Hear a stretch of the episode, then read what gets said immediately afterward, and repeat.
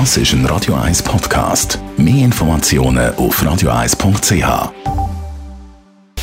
Radio 1 Anti-Aging Lifestyle Academy. Präsentiert von Preta Botte, Ihre Experte für Beauty und Anti-Aging Medizin in Horge, Talwil und Zürich-Rennweg. pretabotte.ch Heute wollen wir ein Leidungsthema ansprechen mit unserer Frau Dr. Zepter, die Maske. Die soll schützen, löst aber bei der Haut zum Teil grosse Irritationen aus. Frau Zepter.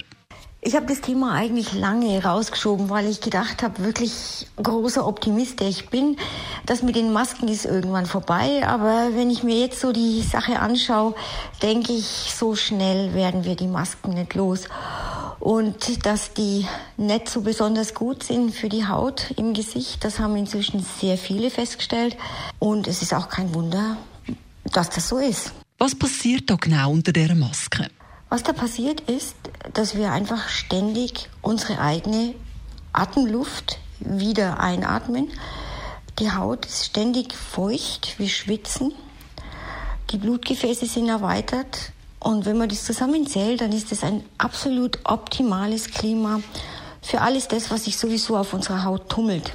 Bakterien, das wissen wir. Da tummeln sich aber auch Pilze, ganz verschiedene, aber auch Milben, Kleinstparasiten, die vor allem in den Talgdrüsen leben und recht heftige Entzündungen auslösen können. Die bekanntesten davon sind die Akne an sich, die wir ja auch so jetzt ganz salopp als Merskne bezeichnen, und die Rosatia, eine entzündliche Erkrankung von der Haut, die genetisch mitbedingt ist und die eben durch solche Ausnahmesituationen wie das lange Tragen von Masken begünstigt werden. Aber was sehen wir denn? Ständig eben Rötungen, Entzündungen, kleinste Pickel, Juckreiz, Haut, die sich schält, Äderchen, die erweitert sind. Im einen Fall geht es dann tatsächlich mehr in die Richtung der Akne mit, mit eitrigen äh, Pickeln, also zum Teil auch richtig großen. Die Maske muss man tragen, man kann aber schon etwas machen, um diesen Irritationen vorzubeugen, Frau Zepter.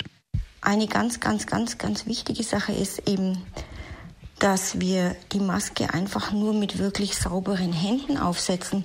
Wenn wir die Bakterien, die an den Händen sind, auf die Maske bringen, müssen wir uns nachher nicht wundern, wenn die sich dann in dem schönen, warmen, feuchten Klima weiter vermehren. Also wirklich Hände waschen und wenn es geht, desinfizieren, bevor man die Maske aufsetzt. Saubere Masken verwenden, die Masken wirklich recht häufig wechseln. Eine, die feucht ist, die schadet ihnen mehr, als sie nützt. Die schützt auch nicht vor Corona.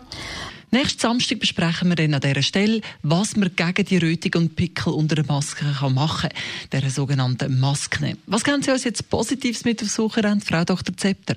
Nutzen Sie einfach die Zeit. Wir wissen nicht, was kommt. Wir wissen nicht, ob es wieder Schließungen von ähm, zum Teil öffentlichen Einrichtungen gibt. Gehen Sie jetzt in alle Ausstellungen, in alle Museen. Gehen Sie doch mal wieder in das wunderschöne Riedberg Museum. Allein schon durch den Park laufen und nachher die Ausstellungen dort anschauen, ist echt ein Genuss fürs Wochenende. Ähm, kann ich Ihnen nur empfehlen. Und wer weiß, wie lange es anhält. Radio Eyes Anti-Aging Lifestyle Academy.